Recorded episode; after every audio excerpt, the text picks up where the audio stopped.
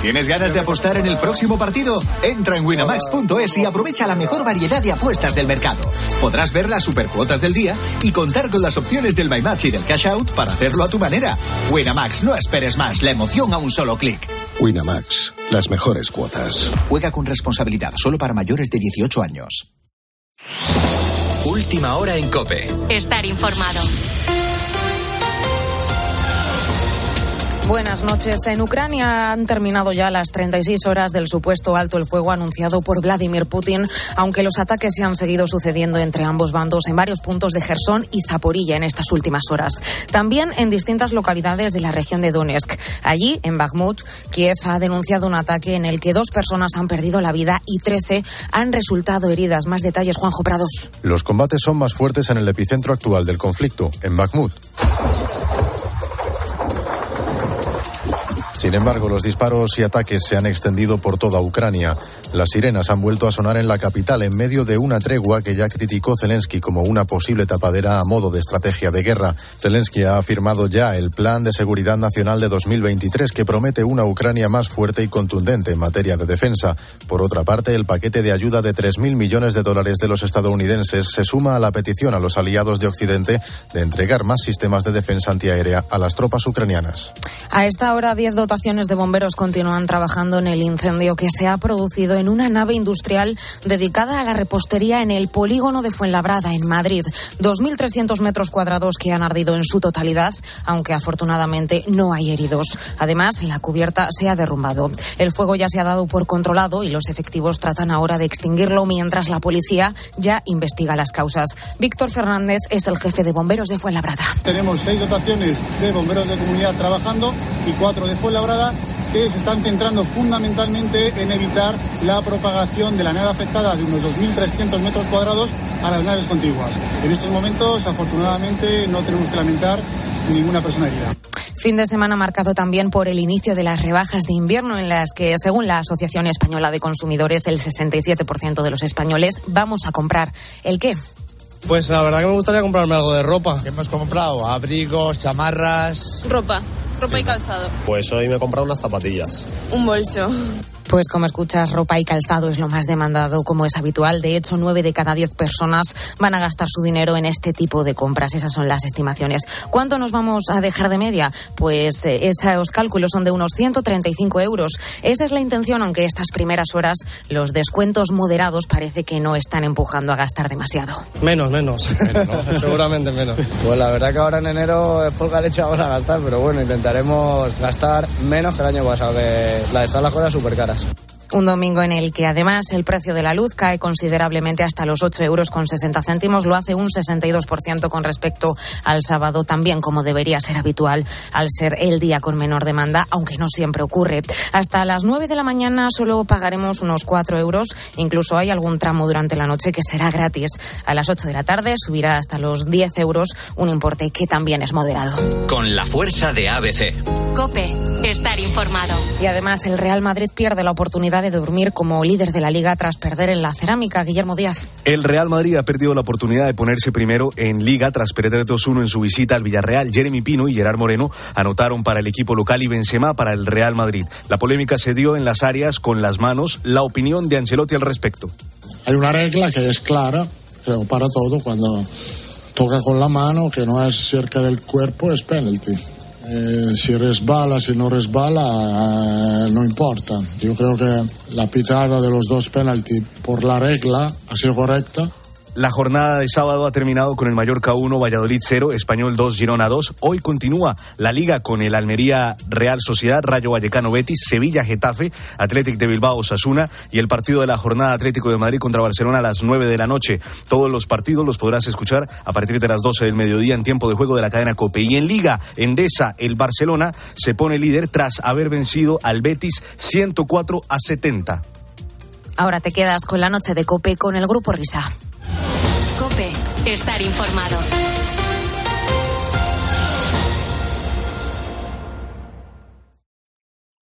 Señoras, señores, chicos, chicas, hola, ¿qué tal?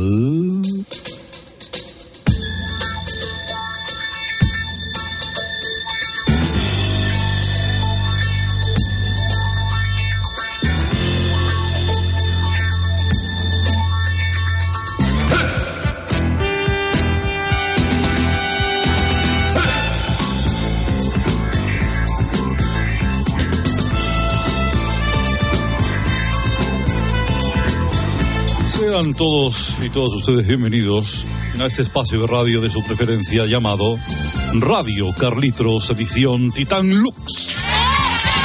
Gracias, José. Por favor, José. Señora. La historia de las canciones de la vida de los artistas, que con gusto les comparto cada madrugada de fin de semana a esta hora, y que me sirve eh, para demostrarles que además que además de ser un gran locutor mañanero como lo soy de información general, eh, también lo soy de información musical porque, por, porque soy así, irrepetible. Todo lo hago bien, soy el rey de las ondas, el rey del dial. Y con su permiso vamos a arrancar con un magnífico artista, una leyenda incomparable, aunque le costó bastante serlo. Nació en San Martín de Valdeiglesias eh, y siendo un adolescente descubrió sus dotes para cantar. Siempre acudía a la puerta del plató donde se grababa Entre Amigos, en Prado del Rey, eh, donde abordaba cada semana a José Luis Moreno pidiéndole una oportunidad que nunca venía. Hasta se lo rogó de rodillas, pero sin éxito. Harto de su insistencia, Moreno le llegó a decir Asco, me das asco, por diosero, perro flauta. Lávate el pelo gordo y deja de moverte así que parece que te ha dado un ataque espasmódico. Fuera de mi vista, si te vuelvo a ver te denuncio. Esa cena la vio Agustín Pantoja, eh, que, mm, observando las formas de Moreno, discutió con él y se negó a cantar Príncipe Azul en el show de aquel día. ya saben, el momento justo en el lugar exacto. Agustín Pantoja apadrinó a este artista que no tardó en triunfar en todo el mundo. Discos, películas, todo un icono. Hablamos, cómo no, de Elvis Presley. Hay un parque aquí en mi barrio, que esto no es parque ni es nada, con unos bancos cansados de ayudar a descansar, con unos viejos sentados que saben profetizar y que hacen un hueco al vino para poder olvidar.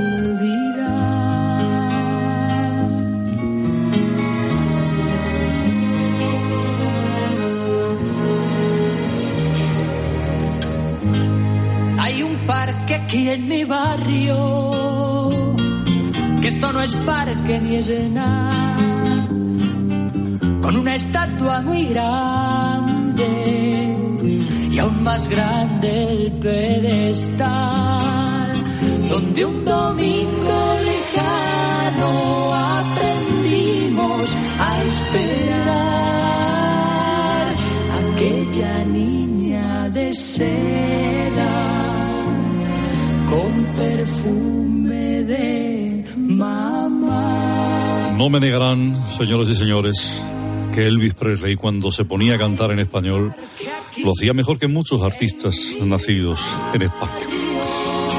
Qué bonito Elvis Presley, pero tenemos que continuar, ya saben ustedes que tenemos poquito tiempo y queremos aprovecharlo bien. Miren, vamos ahora con una cantante, no solamente fue cantante, fue bailarina, actriz, eh, y comenzó como dependienta en un humilde ultramarinos de Robledillos de Gata, provincia de Cáceres. Su nombre es María del Carmen González Alonso y provenía de una familia humilde. Su padre Manuel era zapatero y su madre Matilde maestra. Cada mañana, cuando ordeñaba, cuando hacía las ubres de las vacas como si fueran micrófonos, eh, desarrolló una curiosa habilidad. Mientras desayunaba la leche de ubres, cantaba, igual que quien canta mientras bebe a botijo sin, sin parada. Su serenata no pasó desapercibida para Brian Epstein, descubridor de los Beatles, y produjo un álbum de indudable éxito a María del Carmen, que junto con Diana Ross y Mary Wilson formó parte de las Supremes.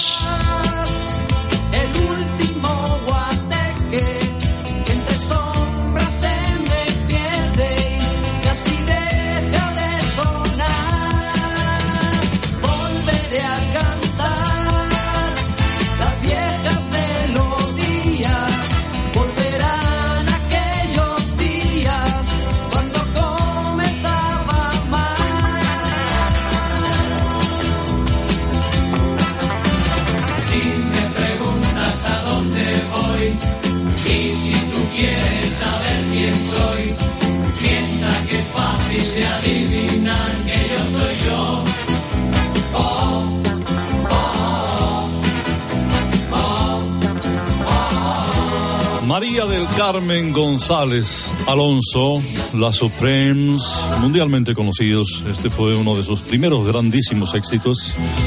Qué tonalidad, qué, qué, qué forma de cantar, cómo llega a los agudos. Vamos, incomparable. Bueno, ¿qué les parece si hablamos para terminar eh, eh, de alguien eh, que no quería triunfar? Eh, dando la cara, pero sí escribiendo para otros, como por ejemplo José Luis Perales. Eh, a ese tipo de artista me refiero. No es, eh, no es eh, exactamente un artista al uso. Este hombre, desde el anonimato más absoluto, desde la discreción más oculta, empezó a escribir canciones para Manolo Escobar en España, para François Hardy en Francia, o para Stevie Wonder en Estados Unidos, o tantos, tantos otros. Era tanta su sensibilidad y su talento que todos los artistas del mundo hacían cola para que les escribiesen canciones. Porque cada canción era un éxito. Mi carro, I just call to say I love you, tous les raisons et les. Al final apareció delante del gran público y fue conocido por su nombre artístico. Su nombre real, José Luis Cantero Rada. Él es el Fari. Quiero, quiero, quiero verte, quiero, quiero, quiero, quiero, quiero, quiero, quiero, quiero verte, quiero, quiero, quiero, quiero, quiero verte, quiero, quiero, quiero, quiero, quiero verte, quiero, quiero, quiero, quiero, quiero verte, Esto fue campaña de la ONCE, Carlos. quiero, quiero, quiero, quiero, quiero. Esto, eh, si no lo fue, vamos, eh, tenían que haber cogido la canción. Es que es una canción tan antigua que no sé si la 11 todavía existía. Estamos hablando de 1922. Este es el Fari. Este es el, no, eh, eh, este es el Fari, este es el Fari, sí, sí, sí. Pensaba que eran los sobrados, pero no sé. Sí. Quiero, quiero, quiero, quiero, Ah, y esta es la que dices tú que el Fari escribió a Stevie Wonder, ¿no? Eh, Exactamente. Además de I just called to say I love you y otras tantas. Que además se parecen. El quiero verte este y el Laia Skoll tienen más o menos la misma estructura. Bueno, si tuviésemos más tiempo, también diríamos que el Fari compuso el New York, New York a Frank Sinatra y al final pues todo el mérito se lo llevó eh, el cantante norteamericano. Muy bien, pues nada, Carlitos. Ayescol era la de Ayescol, Heineken y Cruzcampo, ¿no? O sea, Eso, la canción de la cerveza, sí, es que está todo inventado, Fernando. Está todo inventado. que- es- ¿Te has pasado bien en Roma? Sí, bueno, ya estás de vuelta, ¿no? Oh, una experiencia inolvidable, inolvidable, inolvidable. Hasta aquí, señoras y señores, fue un placer. Radio Carlitos, edición Titac Lux. Les habló su amigo Herrera Carlos. Adiós. Comienza la noche del grupo Risa. La de los insomnes, la de los borrachos, la de los colgados, la de los crápulas, la de los sonámbulos, la de los currantes, la de los amantes, la de los taxistas, la de los barrenderos, la de los pibones, la de los moscones, la del sonido hipersensible, la de la cadena Cope. Las horas más paranoicas de la radio española. Si no hay prórroga. Vete a la mierda, Whopper. Me está- La noche del grupo Risa. En la técnica, alguien habrá. En el control central, vete.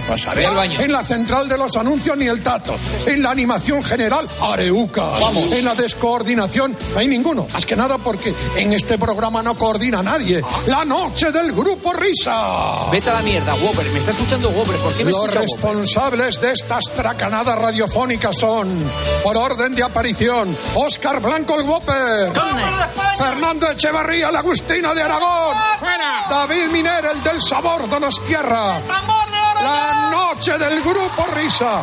Dirigen este espacio, bueno, dirigen, esto no lo dirige nadie, va con piloto automático. Ellos, los desheredados, los perseguidos por la justicia, los que merecerían estar en preventiva. La noche del Grupo Risa. Adelante, Grupo Risa. Muy buenas. Ya vamos, ya vamos, ya vamos, ya vamos, ya vamos, ya vamos. Distinguido público, sean todos bienvenidos a la madrugada del octavo día del mes de enero del año 2023. A partir de este momento estamos haciendo camino hasta las 5 de la mañana, a las 4 en Canarias, aquí en Cope. Vete a la mierda, Whopper. Me está escuchando Whopper. ¿Por qué me escucha Whopper? ¿Por qué? ¿Por qué? ¿Por qué? Bueno, vamos a ver qué hacen por ahí los compañeros en ese cuartel general. Alfonso 11-4, saludos queridos compañeros. Estéis donde estéis, en cualquiera de los distintos y diversos departamentos de, de esa sede central de la cadena COPE. ¡Oh, coño! ¡Habrá que subirle el sueldo! Y sobre todo habrá que subir el sueldo a ti que estás a estas horas porque estás currando, porque has venido a servir y no a servirte. ¡Oh, coño! ¡Habrá que subirle el sueldo! Bueno, también para ti que has venido a servirte y no a servir. ¡Oh, coño! ¡Habrá que subirle el sueldo! Las vías de interacción son las de siempre, las de toda la vida. Cuenta oficial de Twitter, arroba Grupo Risa Cope. ordenado. El correo eléctrico, grupo risa arroba cope.es. ordenado. Bueno, y estamos en los cuatro grupos de Telegram para intercambiar mensajes, vivencias y ocupaciones varias. Y por supuesto también el de los WhatsApp, la son, el sonido identitario de este programa. ordenado.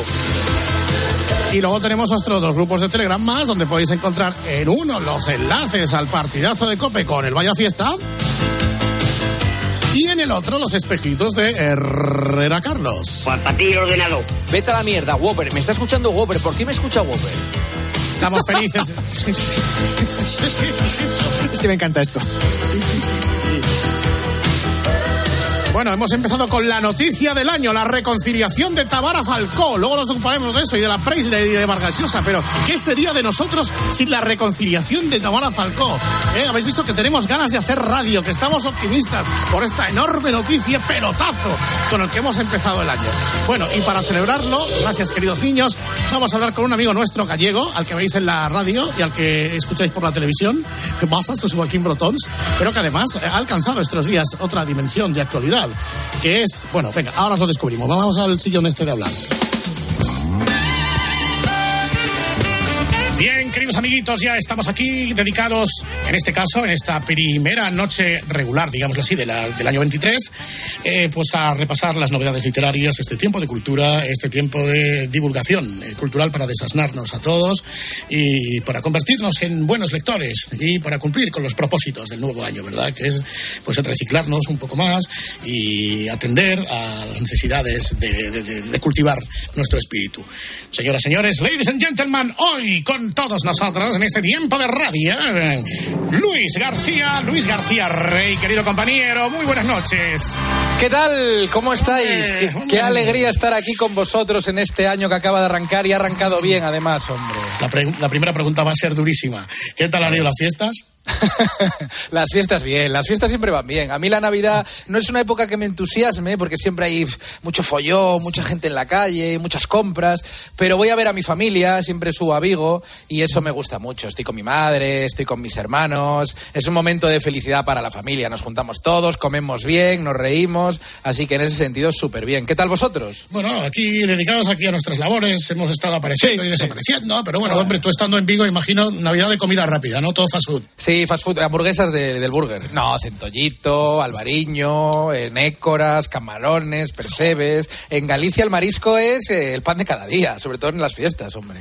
Pues, distinguido público, eh, nuestro querido Luis García se lanza como novelista. Atención, porque tenemos a un novelista egregio de lo que es la novela negra, damas y caballeros. El día 11, en, en todos los centros eh, dedicados al sector, veremos en todas las estanterías, las mejores, espero que te lo coloquen bien. Axel, tu primera novela negra. Estamos ahí a punto de bautizo, ¿eh? ahora que estamos aquí en Cope. Sí, tengo muchísimas ganas, tengo muchísimas ganas. Yo creo que la van a colocar muy bien, ¿eh? están dándole mucho cariño a la novela. De momento a la gente que la está leyendo le está gustando mucho y yo espero que el día 11 esté todo el mundo en las librerías prácticamente haciendo cola para sumergirse en una narración inolvidable, la de Axel, su compañera Lor, que tienen que investigar un mundo muy chungo, pasan cosas muy chungas, eh, al final es novela negra, es un thriller policíaco. Y yo creo que a la gente le va, le va a entretener. Es una novela muy entretenida, o sea, no, no, no pretendemos ganar el premio Nobel de literatura, ¿sabes? Es, es para que la gente, pues cuando tenga un ratito, se vaya a la cama, pues en vez de ver Netflix, en vez de ver HBO, pues que digan, hombre, le- leer es otra cosa. Leer es más sexy que ver la tele. Entonces, pues que puedan entretenerse de la misma manera, engancharse a una historia y llegar hasta el final. Bueno, hemos elegido como analista, tú sabes que durante algunos años eh, Roberto Gómez, nuestro querido Bobby, fue crítico literario de Carlos Herrera eh, por las tardes. Él cogía una obra, la diseccionaba, él nos mostraba pues todos los planos de la novela, lo que quería decir el autor, la desentrañaba, digámoslo así, la desbrozaba como solo Bobby sabe hacerlo. Creo que tiene tu novela por ahí. Bobby. ¿Qué tal, amigos? Buenas noches. Buenas Buenas noches. noches. Muy buenas noches. Buenas noches. Hola, Bobby. Buenas noches. Buenas noches, Luisito. Enhorabuena. Hola. Enhorabuena por el libro. Enhorabuena. Gracias, Bobby, gracias. Oye, ya me ha llegado, ¿eh? ¿Sí? Sí, me ha llegado, me ha llegado esta, esta noche. Eh, me, ha, me ha venido el repartidor y me dice, aquí está el libro de, de Luis García Rey. Digo, aquí está, está, perfecto. Axel, solo los muertos no tienen secretos. Y te voy a decir una cosa, eh, no, no me lo he leído, pero me lo voy a leer a lo largo de esta entrevista. Oye, pues te va a gustar, te va a gustar. Date prisa porque son bastantes páginas, ¿eh? No, 500, 576 eh, páginas y fíjate, eh, he leído la primera frase y me encanta. Ya, o sea, es una frase que ya me ha agarrado de la camisa y no me va a soltar el libro en todo lo que, en fin, eran más de las 12 por lo que técnicamente ya era día 9. O sea, es un frasón, es un frasón. Es que hay que arrancar con fuerza, hay que arrancar con fuerza. Con fuerza, con fuerza, con fuerza, muy bien, muy bien, muy bien, muy bien. Era los Es que Bobby, perdona, siempre. eso siempre lo decimos en el partidazo, cuando Juanma siempre dice, bueno, sí, que hoy sí, es día sí, tal, sí. no, perdona, son más de las 12, son más de las 12. Y él dice, yo hasta que me voy a la Correcto. cama sigue siendo lunes. Pero, pero veo que, eh, que- que ya, como- co- ya comenzamos con un error. Era más de las 12, pero que técnicamente ya era día 9, pero María no cambiaba la hoja del calendario hasta que se iba a dormir. Yo creo que eh, tenía que venir, pero María no cambiaba de hoja hasta que escuchaba el partidazo de Juanma. O sea, yo creo que aquí se te ha olvidado... Fue el corrector. Sí. Sí, el corrector, fue el corrector sí, del sí, móvil. Sí, sí, sí, Bueno, oye, yo lo, yo lo voy leyendo y si hay cosas que me llaman la atención, yo voy interviniendo por aquí, ¿eh? Muy bien, Bobby. ¿Te gustó la dedicatoria o no? ¿Dónde está? A Eh, ver, pues en la primera página, Bobby, en la primera ver, página. momento. Te digo, para mi amigo. Bobby, con todo el cariño, librón, Aquí, aquí veo. Aquí lo veo a mi padre, Roberto Gómez, el auténtico García Rey, porque su orgullo me sigue llegando, empujando y haciéndose reír. Eso es, eso es, grande me ha emocionado, me ha emocionado. Tú te vas a reír, pero acuérdate que Luis García te ha cogido en su seno mediático y en el desmarque y ahora estáis ahí de coleguitas. En re- Pero tú hasta hace pocos meses, Luis García, cuando aparecía en las tertulias de Radio Marca, preguntabas que quién era ese tío, que no sabía quién era. Y el partido de España no fue bueno. O sea, eh, eh, eh, hubo un momento que el resultado justo era el empate o, si acaso, la victoria de Suecia, porque España. Por favor, ¿pero quién, quién España- eres? Escucha, España. Roberto, eh, Oh, eh, por favor, sabe, no me por favor, España- por favor, pero ¿quién, quién eres? Pero si ayer Suecia, No, eh, es que ayer, ayer no era un equipo superior, malo, Roberto. Guillermo, el, eh, Suecia, la Suecia de ayer es un equipo malo. Soy Luis, soy Luis, Roberto. Oh, perdón, Luis. Guillermo dice, es que es una vergüenza. Es que, oye, es- no, no, Luis y Guillermo se parecen muchísimo, eh, Luis, Sí. ya, ya- ya lo siento. Ya lo Busquiano siento, y yo somos siento. clavaditos, somos clavaditos. Sí, sí, sí, Busquiano sí, y yo. sí, sí, sí, sí, sí, Pero ahora, ¿cómo me quieres que te llevo al desmarque, eh? Claro, ahora sí, Sí, ¿eh? sí, sí, sí, sí. Quizá por acomodar la velocidad del vehículo al cepillado, quizá porque se sentía más inteligente de lo que en realidad era, su colega apretó el acelerador. Oh. ¡Qué frasón! ¡Qué frasón! Sí, frasón. qué- Ya voy por la 15, ¿eh? Ya ¿Y por te está gustando? Sí, sí, sí, me está... Sí, sí, sí, sí, sí, sí, la verdad que sí. Sí, sí, ahora voy por el DNI, a ver qué me cuenta esto por aquí. Venga, cuidado, os dejo, cuidado. hasta luego. Pides Adiós. paso cuando, eh, cuando tú encuentres algo interesante, volvemos a conectar, Bobby. Oye, eh, Luis, entonces siempre hay muchísimos periodistas, hay una nómina larguísima de periodistas pues que, eh, que escriben libros, ya sean ensayos o ya sean biografías, o periodistas deportivos pues que escriben pues, pues las aventuras del Real Madrid cuando se ha visto expuesto a situaciones límite, este último de Alfredo Relaño, por ejemplo, ¿no? Pero pocos sois los que dais el salto a la novela, donde eh, pues depende básicamente de, de lo que te aporte tu imaginación y tu inspiración. ¿Cómo decides dar el salto a la novela? Bueno, porque, o sea, yo siempre he sido muy lector y sobre todo el género que más me gusta y que he leído más es la novela negra, es el, el policíaco, el thriller de toda la vida. Me entretiene muchísimo el crimen clásico desde Conan Doyle, ese, desde, desde Sherlock Holmes a Agatha Christie a los más modernos. Eh, los nórdicos me encantan. Me gusta mucho que haya un crimen y que haya que investigar y que el escritor vaya escondiendo las pistas, el lector tenga que hacer sus cábalas y luego al final eh, que todas las piezas del puzzle encajen. Entonces siempre he pensado, yo, yo creo que esto puedo hacerlo. No estoy seguro, es muy difícil, pero eh, al menos quiero Y llegó la pandemia me quedé solo en casa, yo vivía con mi pareja y de repente eh, eh, me quedo solo en casa después de muchos años y cierran el planeta. Entonces no hay nada que hacer, no hay absolutamente nada que hacer. Y pensé, es el momento, o sea, si no lo hago ahora, ya no lo hago nunca. Y me puse todos los días en mi casa, eh, mientras a las 8 pues salía a aplaudir, ¿no? Como todo el mundo, y pues cocinaba, hacía lo que hacíamos todos, videollamada, pero tenía mucho tiempo para escribir, lo hacía todos los días y la historia fue empezando a crecer, fue empezando a conectarse y cuando me quise dar cuenta llevaba 500 y pico páginas y dije, bueno, yo creo que hay que ir terminando esto ya porque si no, eh, no acabamos nunca. Y la verdad es que estoy muy satisfecho, ¿eh? porque eh, creo que la novela está bien, creo que las piezas además están eh, bien conjuntadas, o sea que no hay ninguna cosa que quede suelta. Y la verdad es que espero poder seguir escribiendo. O sea, pa- para eso tendrá que, que la novela eh, venderse ligeramente, ¿no? Pero, pero la verdad es que me ha gustado muchísimo la experiencia. Oye, ¿y qué parte del proceso editorial te ha sorprendido más desde fuera, desde el desconocimiento? O sea, por ejemplo, el tema de que te corrijan la novela, de que hables con el editor y te dé indicaciones. ¿Alguna cosa de esas que te haya llamado la atención? Bueno, la novela, yo cuando llego a la editorial, la novela ya está hecha porque muchas veces te encargan, ¿no? Y entonces eh, tú con el editor de la mano vais eh, corrigiendo y tal. Entonces yo ya les entregué una novela cerrada. Ellos me hicieron algún apunte y sí que corregimos alguna cosa. Pero lo que más me sorprendió es luego eh, cómo se vuelcan con la novela. O sea, porque llega un momento que empieza la promoción, que eh, ya estamos en ese momento, ¿no? Porque el día 11 ya sale a librería. Y la promoción es una pasada, porque empiezas a conocer a gente, te presentan a libreros, llevas...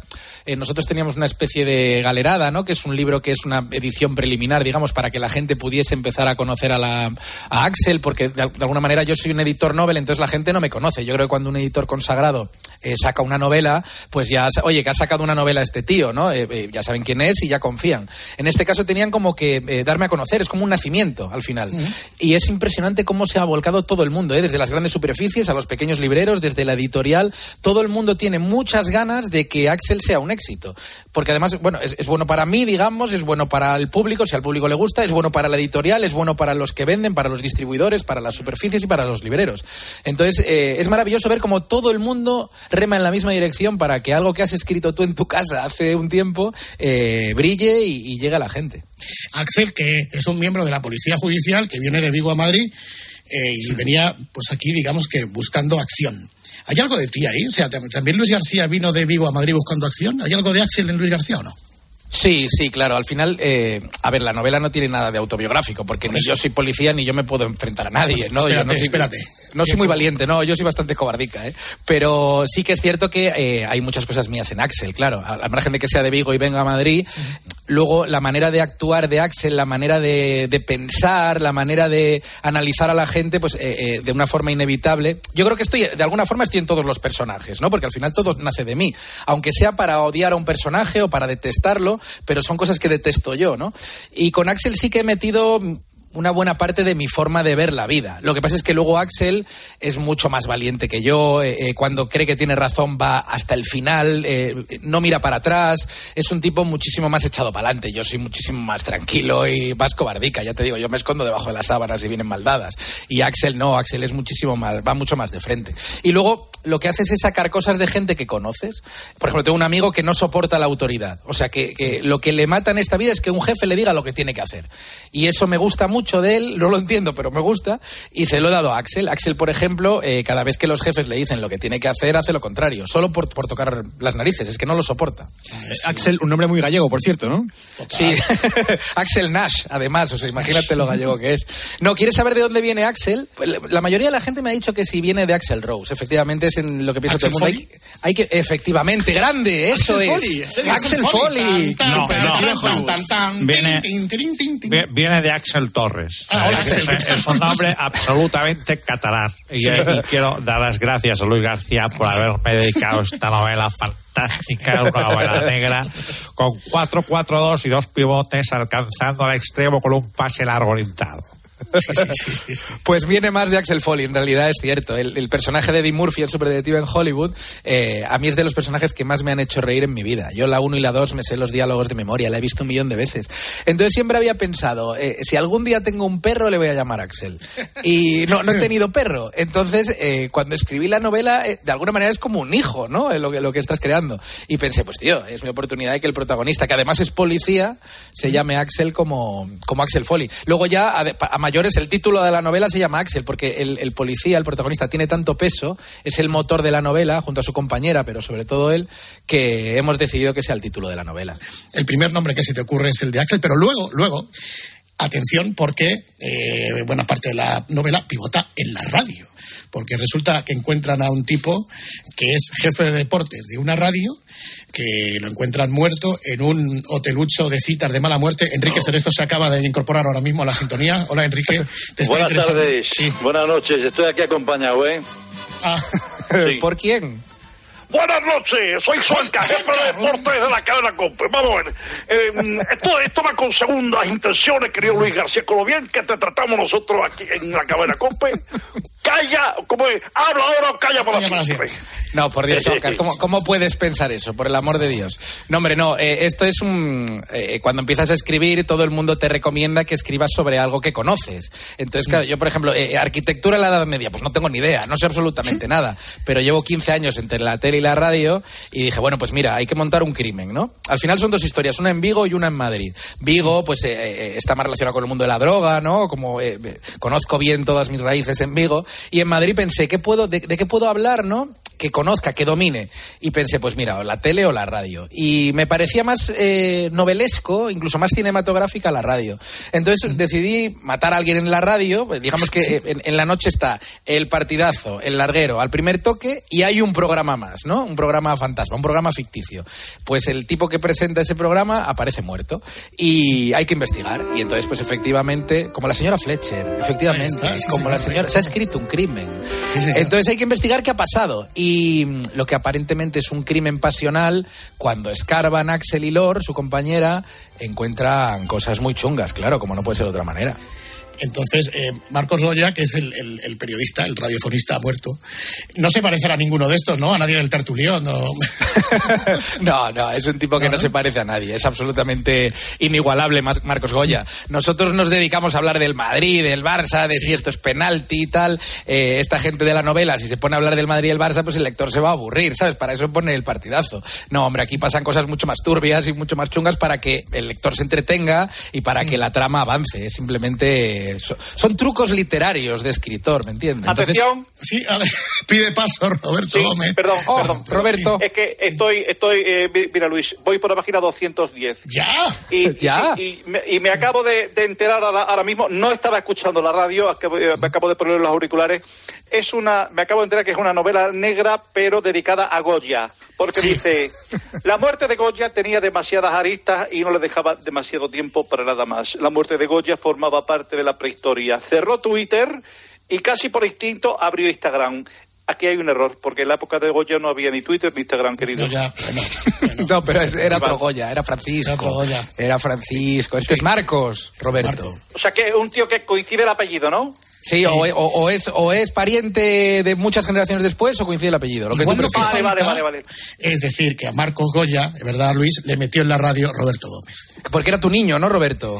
Sí, sí, sí, sí, sí, sí, sí, sí. Eh, fíjate, iba para Velontero Centro del Atlético de Madrid, pero un día le vi, le vi escribir en una servilleta en un bar y dije, este, este va para novelista y al final, pues, te, te lo comenté a ti y dijiste tú, pues mira, esto que me ha contado Roberto lo voy a meter yo aquí. Así que, oye, yo sigo leyendo, ¿eh? Venga. Oye, estábamos con Enrique Cerezo. Enrique, eh, aquí pone, dice, es una historia de poder, drogas, sexo y rock and roll. ¿Te seduce? Sí, ¿no? Hombre, esto, es- esto es lo que vende. Este no es, eh, vamos a ver, Luis García Rey, eh, Luis García Rey no, no- no es tonto, ¿eh? Y si habla de Twitter, Instagram y estas cosas de radio que están muy a la orden del día, y el libro es una novela negra que se llama Axel, solo los muertos no tienen secretos, editoriales pasa 19.90 al mercado, ¿eh? Pues yo creo que está muy bien. Yo creo sinceramente que estamos ante un nuevo novelista. Yo creo que el gran error ha sido sacar la novela con su nombre. Yo creo que debería haberla sacado en los premios Planeta con seudónimo, porque se iba a llevar. por ejemplo. Pero, sí. Eh, es, esa- buen nombre. Exactamente. Esa- exactamente. Pero, pero yo creo que está muy bien, ¿eh? Fíjate, la, la tengo aquí eh, en casa y, y yo también. Ya, ya la he recibido, ¿eh, Luis García? Ah, qué bien, y te gusta, ¿verdad? La portada es muy bonita, ¿eh? Todavía no he abierto el paquete, pero ya lo he Ah. recibido, ¿eh? Oye, pero Enrique, tenemos que hacer peli, ¿eh? Eso te iba a decir. Trata de blancas, prostitución, narcotráfico, ci- bueno, cine, música. Ole, Esto ole, ti, ole. ¿eh? le gusta, le gusta. Eh, Esto, esto me gusta todo, porque es que tú metes todo esto en una coctelera ¿eh? y sale un bestseller lo primero, y luego sale un peliculón. Ya vas a ver tú, voy a estar recibiendo llamadas de George Lucas. Sí. De, de, de, de- Sí, de Cameron, y- y- que, además acaba de terminar de hacer Avatar, ya está libre. Sí. y de Cameron- Tarantino ahí también, ¿no? ¿O no? Sí. Oye, oye, pues te digo una cosa. Si hubiese una película, mm, como sé que tú eres una gr- gran amante del cine, Luis, ¿qué actor te gustaría que interpretasen a Axel? Oh, pues es buena pregunta, ¿eh? Eh, lo que pasa es que me voy fuera de España, ¿eh? Porque soy ambicioso. me voy fuera de España. Pues ¿sabes quién me gustaría mucho que interpretase a Axel? Está un poco mayor, ¿eh? Pero como se conserva bien, creo que Tom Cruise, que es un tipo vaya que hombre. todo lo que toca lo convierte en oro, eh, no me importaría nada que interpretase a Axel, sí señor. Que yo Tom Cruise no lo veo, yo veía más a Bruce Willis. Bueno, pero es que Bruce Willis es el compañero, el jefe de Axel. De hecho, Axel está toda la novela diciendo que su jefe es clavado a Bruce Willis. Anda, sí, vale. sí. O sea, lo has clavado, ¿eh? A, a mí no me han mandado la novela todavía. No, no, pero has acertado, pero has acertado sin No, querer. pero- Por ahí, por ahí, por ahí estamos. O sea que, eh, que se llevara al cine el libro, definitivamente sí. Bueno, a mí me encantaría, sí, sí. O sea, quiero decir, eh, hay que dar muchos pasos, ¿no? La novela primero se tiene que publicar, tiene que vender y luego tiene alguien que interesarse. Pero es una historia que perfectamente podría adaptarse bien a una peli o bien a una serie, ¿eh? Porque eh, yo creo que es algo que vende mucho. No deja de ser una historia policial en la que, como decías antes, hay trata de blancas, prostitución, sexo, drogas. eh, hay muchos elementos, mucha sangre, mucha traición. Hay muchos elementos cinematográficos Si turbios y chungos. Si quieres que te la haga Bruce Willis, tienes que meter aviones, tío. Si no, no te la va a hacer, ¿eh? Ya, y Tom Cruise también, claro. Eh, aparece el cine y aparece la música. Grupos como, por ejemplo, The Strokes, Roxette, eh, The Cure. ¿La banda sonora la has elegido tú o, o los personajes o a la vez entre los dos? Sí, o sea, eh, yo al final escucho mucha música toda mi Sí, vida, sí. eh, me, me flipa la música. Entonces lo que he intentado es eh, utilizar eh, grupos y canciones que la gente o la mayoría de la gente pueda conocer, pero eh, también grupos y canciones que la gente pueda descubrir y efectivamente son canciones y, y grupos musicales que forman parte de la historia de mi vida, bien desde mi adolescencia a lo que escucho ahora, ¿sabes? Pero creo que es importante que cuando lees una novela que ambientes todo, ¿sabes? No solo cómo son los personajes o si llueve o si hace frío, sino también qué música escuchan, qué cine les gusta, qué eh, referentes tienen los personajes. Yo creo que eh, enriquece la novela y que la gente también puede sentirse identificado, ¿no? Creas cierta complicidad con el, con el lector. ¿Ha visto? Está un poco enfadado Alcalá, no sale María Carey. No, pero, pero bueno, eh, salen otras cosas. Salen otras cosas, ¿no? sale- pues sale chueca, tío, y sale ahí el, el tardofranquismo. Yo creo que es un novelón, es un novelón. Sí, sí, va, va, va, Va, un poco por ahí, ¿no, Luis? Sí, va un poco por ahí. Hay algún capítulo en el que van a Chueca, Alcalá, es verdad. Claro, tío, es que yo me quedaba ahí, tío. Y lo pasan bien en Chueca, ¿eh? Sí, sí, sí, sí, sí, sí, sí, sí, Oye, no sale Take That, tío, eso sí que es un fallo. Ah. Es un fallo, tío, es un fallo, ¿eh? Es un fallo, pero bueno, esto para Axel 2. Si hay segunda parte, ¿cómo lo llamarías? Axel 2. Axel, Axel, Axel 2. Axel 2, ya ni los muertos tienen secretos, le llaman. ¿Tú crees que es un eh, es una novela cerrada, eh, hablando en serio, o, queda ahí algún resquicio para una segunda parte? No, no, sí que eh, cuando, cuando escribo la novela pienso en, la posibilidad de, que, se pueda continuar, ¿no? Entonces, yo, la historia está completamente cerrada, es decir, aquí hay un crimen, hay una historia en Vigo, otra en Madrid, luego las, las historias conectan, ¿no? Se engarzan y queda completamente resuelto el crimen y todo cerrado, ¿no? Pero quedan cosas abiertas. Quedan cosas abiertas y al final, si tú haces una segunda parte, hay hilos de, lo que, de los que puedes tirar. Puedes también hacer un caso completamente distinto, es algo que tendré que valorar, no tengo, si es que llega, ¿no? No tengo ni la menor idea porque todavía estamos con la primera. Pero quedan suficientes ingredientes como para poder hacer una segunda parte, aunque insisto, la historia, el crimen de la primera eh, queda cerrado. Hemos hablado de la trama madrileña. ¿Cómo es la trama gallega, la de Omar y Jarvis y compañía? Tus amigos, iba a decir tus amigos narcos. Mis compañeros narcos. Tus amigos, tus hermanos. Mis hermanos, mis hermanos. Eh, bueno, la historia gallega es completamente distinta. A ver, la historia de Madrid es eh, eh, una historia muy moderna, ¿no? En un Madrid moderno. La historia de mm, Vigo es mucho más eh, ancestral, ¿sabes? Más tradicional. Al final, en, en las raíces gallegas son completamente distintas, ¿no? Es una historia mucho más lluviosa, pues más, más nostálgica, más melancólica. Y es de dos. eh, eh, es una historia eh, de dos chavales, dos chavales que se meten a trapichar con drogas y se meten en un lío, que es algo que pasa muy habitualmente, ¿no? Que crees que controlas, bueno, esto me puede dar un dinerillo, esto tampoco es tan peligroso, yo controlo, y cuando te quieres dar cuenta, o te la han jugado, o te has metido en un lío tú porque eres un inútil, y estos dos chavales se meten en un problemón, en un problemón. Más la historia de Madrid, llega un momento que todo conecta y todo cobra sentido. Miami Vice. Oh, Vigo Vice. Las Rías Vice. Baisas. Oye, está bien así, las Rías Vice. Los amigos estos eh, narcos, tus hermanos, claro, serán del Celta todos, ¿no? Sí. Todos del, del Celta B, son del Celta B. No, sí, sí, claro. eh, al final el Celta también está de alguna manera presente en la novela, sí, señor. Porque Omar, uno de los protagonistas, tiene un hermano que jugó en el Celta. Al final hay que meter siempre un toque futbolístico, ¿no sabes? Sí, no, sí. Podemos, no podemos renunciar a nuestras costumbres y a nuestros gustos. Entonces, Omar tiene un hermano que jugó en el Celta y se utiliza eso un poco para explicar su nivel de vida. Bueno, pero como todos somos hermanos, ¿verdad? ¿A que no habría Germán Barro ningún inconveniente en presentar la novela en Riazor? Bueno, si, lo de- si demolemos Riazorantes, yo cojo la novela de Axel, de Luis García Rey, y no solamente es éxito de ventas en Galicia, lo va a ser en España y en Qatar. El Sí. gran error, Luis, ha sido no haber sacado el libro y haberlo llevado a Qatar. De verdad, o sea, hubieses tenido en mí un auténtico vendedor de humo, un smoke seller de este pedazo de libro que es Axel, solo los muertos no tienen secretos.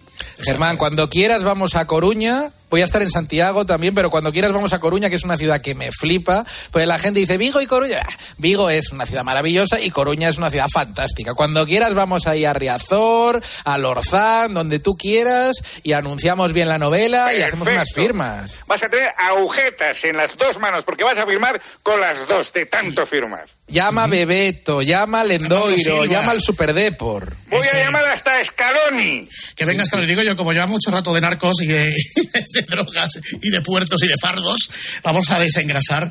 Por ejemplo, eh, ¿para qué está Luis García en el tertulión con Juanma? Pues para cosas como estas. El chiste del 7 del 7 del 77, ¿no lo habéis oído? No, cuéntalo. Bueno, es un, tío que, es un tío que habla del 7 del 7 del 77, que el 7 le persigue, que tiene 7 hijos, 7 hermanos, viven en el número 7. Así que, bueno, le tocaron 77 millones de euros en la lotería tal y que se lo jugó todo al caballo número 7. Y dice, ganó y dice, quedó séptimo el cabrón. es buenísimo, buenísimo. es que me parece, ese es de mis chistes favoritos.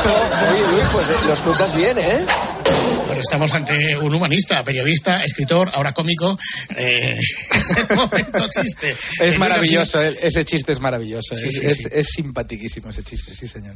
Programa de actos. Tenemos entonces próxima presentación, ¿cómo y cuándo? Mira, pues presentamos en Madrid el martes 17 de enero, que lo presenta Juanma, Juanma ¿Pero por Castaño. qué? Y- ¿No había porque, otro? es, porque es el director del partidazo, es íntimo amigo mío y luego tiene tirón, las cosas como son. No sabemos por qué, pero entre que ganó Masterchef, tal, no sé qué, pues tiene tirón en la gente. ¡Emilio! Lo podía haber presentado Emilio también. Estaríamos un, un Lo que día pasa es que no llegamos, no llegamos al tertulión luego por No, no, no. ¿Sabes quién lo tenía que haber presentado? Emilio y Cañizares a la vez. Sí. y, y- Lama. claro, y no, y no hablo, y no hablo. Y Fouto también. Fouto. Fouto también. Pues sí, hay bar, pero del otro bar, exactamente. Está la- la- la- el eterno debate eh, y, y- y la confrontación entre los dos programas en los que participas, en el tertulión con Juanma y durante toda la semana y también en la tribu con Varela. Entonces, cuando Juanma dice que hoy no has aparecido, que te tienes que ganar la nómina, al día, bueno, vamos a ver, primero vamos a escuchar primero a Juanma y a ver si resolvemos esta diatriba. Va. Compañeros, gracias, un saludo. Igualmente. Adiós. Habéis estado muy bien casi todos. Es normal. Sí. Siempre fallan los mismos. Sí. Sí. Tú, Luis, hoy devuelve el día. No puedo devolver el día hoy. Si te he levantado esto. No, eh, has levantado, sí. Devuelve, Como siempre. eh, Si tienes dignidad, mañana llamas al personal de la cadena COPE y que no te... Escucha, revisa, revisa la cinta. El has estado más pendiente de Masterchef que de la radio. Revisa la cinta y verás que... Ala. ¿Puedes juntar a Siro y a Luis, que últimamente les veo Sí, muy metidos? muy metidos. Sí, habla sí. Luis en todo el año ni la mitad de lo que habla en una tertulia de Radio Marca. Ahí, eh, ahí se gusta. En Radio Marca no deja hablar a nadie. Allí me dejan hablar. Ahí te dejan hablar. Venga, un abrazo a todos. Adiós. Bueno, esto va por un lado. Y al día siguiente, en Radio Marca, pues pasa esto. Me ha llamado la atención porque eh, justo antes de que empiece a diario a las 7 de la mañana eh, emitimos la, o sea, redifundimos el partidazo de Juanma Castaño y ayer estaban tanto Guillermo Izquiano como Luis García y Manolo Lama le afeó a Luis García que habla poco en el partido, que habla mucho más en Radio Marca, que tiene más posesión de la palabra. Aquí es No más es- panenquita, Está más cómodo. allí es más... No, yo lo explico. No, no es tanto que hable poco como que aquí hablo mucho, es lo que él dice, ¿entiendes? Entonces allí lo que hago es dar calidad y aquí doy cantidad con calidad. Qué bonito son las puñaladas entre programas, ¿eh? Es maravilloso. Tengo que estar, tengo que estar revolviéndome todo el rato, os fijáis, estoy defendiéndome todo el rato. Es probable que ese día Juanma tuviese razón, pues por lo que sea, a lo mejor hablé un poquito menos ese día y Juanma no se calla. ¿eh? Es que la vida es el programa. Eso es. es que Juanma lo piensa, que la vida es el programa. Y va a estar, perdona, lo que te decía, el 17 presenta en la casa de, en la casa no, en el corte inglés de Callao, en la Gran Vía de Madrid, ahí hacemos el evento. Y luego el 1 de febrero en Vigo, en el Club Faro de Vigo. Atención. Sí, ad- adelante, Roberto, Roberto. Gómez. Estoy, eh, eh, estoy en la página 540 y atención porque he dado con la frase del libro. A ver. Eh, la frase del libro dice así. No la entiendo y me la tienes que explicar. Ni pingis, libindi, intis, di, li, iridi, mi, mi, mi. El inspector insertó de nuevo el cargador. Sonó clic. Le reprendió. Ni pingis, libindi, intis, di, iridi, mi, mi, mi, mi. No pongas la venda antes de la herida. Eso es. Ah, no vale, vale. herida. Este, este, ¿Esto qué lo dice? ¿Billy Wilder, C.C. Baxter, eh, Rivas o Max Oye, estás leyendo, Roberto. Sí, señor, muy Claro que bien. sí. ¿eh? Sí, sí, por supuesto, vamos. Y luego hay otra cosa aquí que me ha llamado la atención que está muy mal escrito. A ver. Vamos a ver, tú como periodista tú no puedes meter la misma palabra en el mismo párrafo tres veces. A o sea, ver. por ejemplo, leo... Axel inició la marcha con ellos, pero tras consultar su móvil cambió de opinión. Aquí está bien. Y ahora dice, Lord sabía que Axel no había vuelto y sabía que tampoco pensaba. Lo que no sabía es que... Tanto sabía, esto está mal. Eh, Es una reiteración voluntaria que le da todavía más intensidad. a la Iteración se llama. Una Ah, iteración. vale. O sea, digamos que esto es una técnica norteamericana de escritura, ¿no? De Manhattan, de Manhattan. Correcto. Eso es. Muy bien, muy bien, muy bien. Muy bien. ¿Pero te está gustando o no, Bobby? Sí, sí, sí, sí, sí, sí, está muy bien. Está muy bien, está muy bien. Está muy No hagas spoiler, ¿eh? No, ya, ya lo estoy acabando. Me quedan, pues, ah, ¿cuántas son? 596. Espera un momento. Este libro se terminó de imprimir en Madrid en el mes de enero. No, esto, esto voy un poco más para atrás. Esto es 560. Me quedan 30 páginas.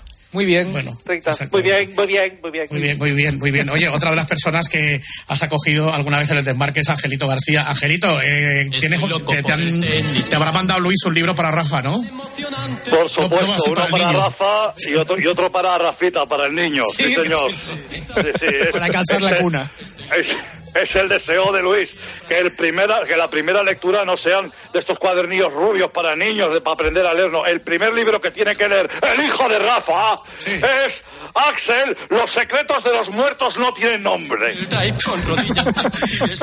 Pues vamos a escuchar un momento Luis Angelito en el partidazo. Vamos a- o, o en la tele. Eso es en la tele, ¿no? Es en cuatro, sí, en la tele. Es en cuatro, es en cuatro. sí, sí. desmarque. En el desmarque. Pues eh, ya estamos aquí y mañana hay clásico. Así que si el otro día para el estreno trajimos al Dream Team, hoy traemos a los Harlem Globetrotters. Y como no, el MVP el otro día, eh, más o menos fue unánime, fue Angelito García. Así que repita, Angelito, ¿cómo estás? ¿Qué tal, Juanma? Muy buenas. Angelito, ¿cómo estás? ¿Qué tal, Juanma? Muy buenas. Eh, ¿Qué tal, Luis? Muy buenas. Hoy, Estaba ¿cómo- pensando yo... ¿Cómo eh, empiezas? Pues ten cuidado con esas bromas. Que no me hagas esas No, bromas. no en era, este no era broma que no te creas. Es que he visto en los periódicos que me habían puesto una pica y tú me das las tres. No, no me lo esperaba. Pues es que bueno. los periódicos te quieren menos que yo.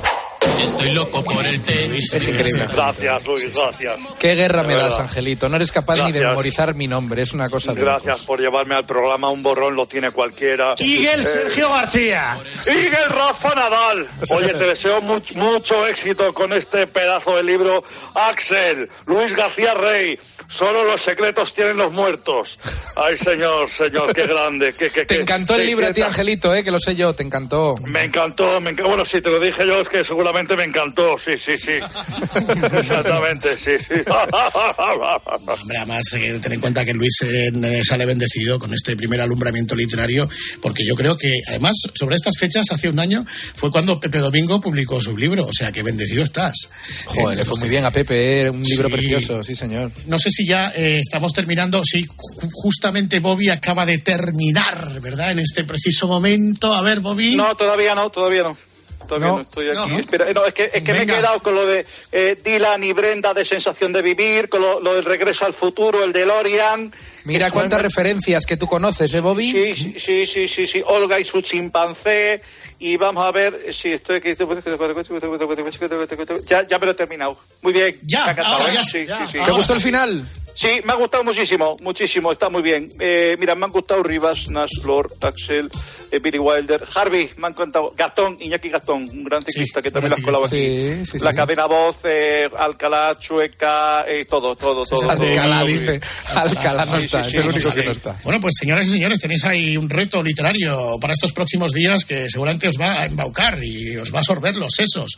¿eh? Como- y si además eso de alguna manera afirma que ha terminado la Navidad, porque el libro navideño no, no es, ¿verdad? pero Ni para San Valentín tampoco. ni para San Valentín, pero sin duda que os ayudará a sobrellevar la cuesta de enero con dignidad.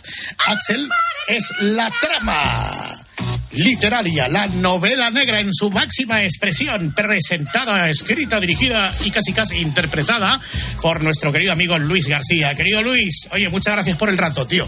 Muchas gracias a vosotros, ha sido un placer. Espero que os llegará, por supuesto, una copia de Axel y espero que la disfrutéis y os guste tanto como a Roberto Gómez. O más, o más. O más. Adiós, Mucha suerte. Adiós, gracias chicos. Adiós.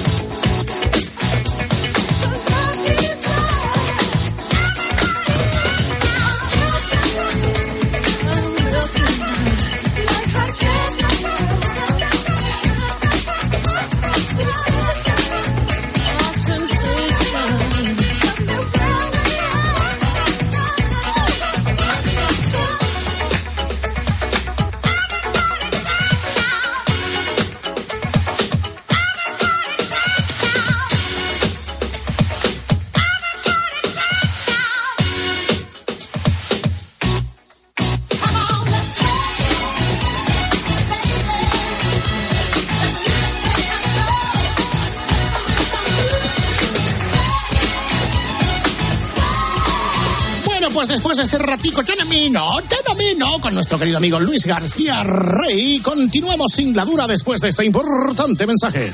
Hacemos un descanso mínimo en el camino y continuamos. Grupo Risa. La noche. Cope. Estar informado. ¿Te apetece pasar un buen rato? Bueno, vamos a ver, Uriarte. Herrera. Acerca titulares, estudios y encuestas que siempre te dejan pasmado, porque no sabes si son reales o imaginados. A las 10 de la mañana en la radio no encontrarás nada mejor que la divertida mirada de Carlos Herrera y John Uriarte en la hora de los fósforos. Ojo a este estudio. La carrera que más españoles se arrepienten de haber elegido, periodismo. Yo la que más me ha repetido es la maratón. De lunes a viernes, de 6 a 1 del mediodía, el mejor entretenimiento lo escuchas en Herrera en Cope. Grupo Risa. La noche. Cope. Estar informado. Queridísimo Gregorio Parra, feliz año nuevo tenga usted. Feliz año nuevo a todos, ¿qué tal? Muy bien, pues me alegro de saludaros, ¿eh? ¿Qué os parece si vamos por la primera petición de la masa de esta noche? Vamos. Mira, la pide de Bella GD eh, y pide sin- con, con sinceridad y con mucha eh, brevedad. Dice que vuelvan los pitufósforos, por favor, los pitufósforos, los pitufósforos. Y bueno, ah, vamos a poner mm, también los pitufósforos que nos van a hablar. Mira, ahora que, ahora que se ha encargado el delito de sedición, yo creo que lo mejor es poner a los pitufósforos independentistas. ¿eh? Vamos allá.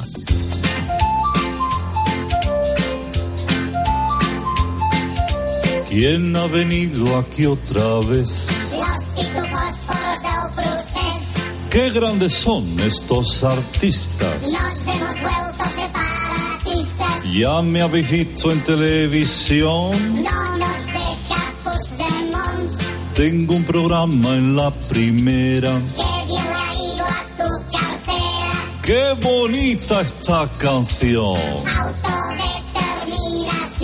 Y en San Sadurnida Noia están de ti hasta la... es el Barça más que un club. Y nosotros de la CUP, ¿Qué más queréis decirle al Herrera? que saquen a los Jordis fuera. Enrique Sisplau, trae las papeleras y los tuppers donde vamos a votar que valen igual. Ernest, no pinches las ruedas a la profesora de lengua con echarle azúcar a la gasolina suficiente. El Forcadell, ¡qué gran coche! ¿Qué más queréis decir en Cope? Nos pone a tope. ¿Nos gusta más sin esas rimadas? Lo que nos gusta es la estelada. Son ustedes muy extremistas. ¿Qué tal el 155? Anda, mira. Pepe, como vuelvas a poner Manolo Escobar por la megafonía del gimnasio, te quedas sin recreo. Bienvenidos a la República Independiente de Pitufilandia. Con los pitufósforos y los pitumosos de escuadra. Bueno, pues eran otros tiempos cuando había delito de sedición. Ahora todo esto ya ha pasado a la historia, queridos amiguitos. Esto ya anda de nada. Bueno, pues así como el que no quiere la costra, vamos a alcanzar las apasionantes noticias de las dos, las de la una en Canarias.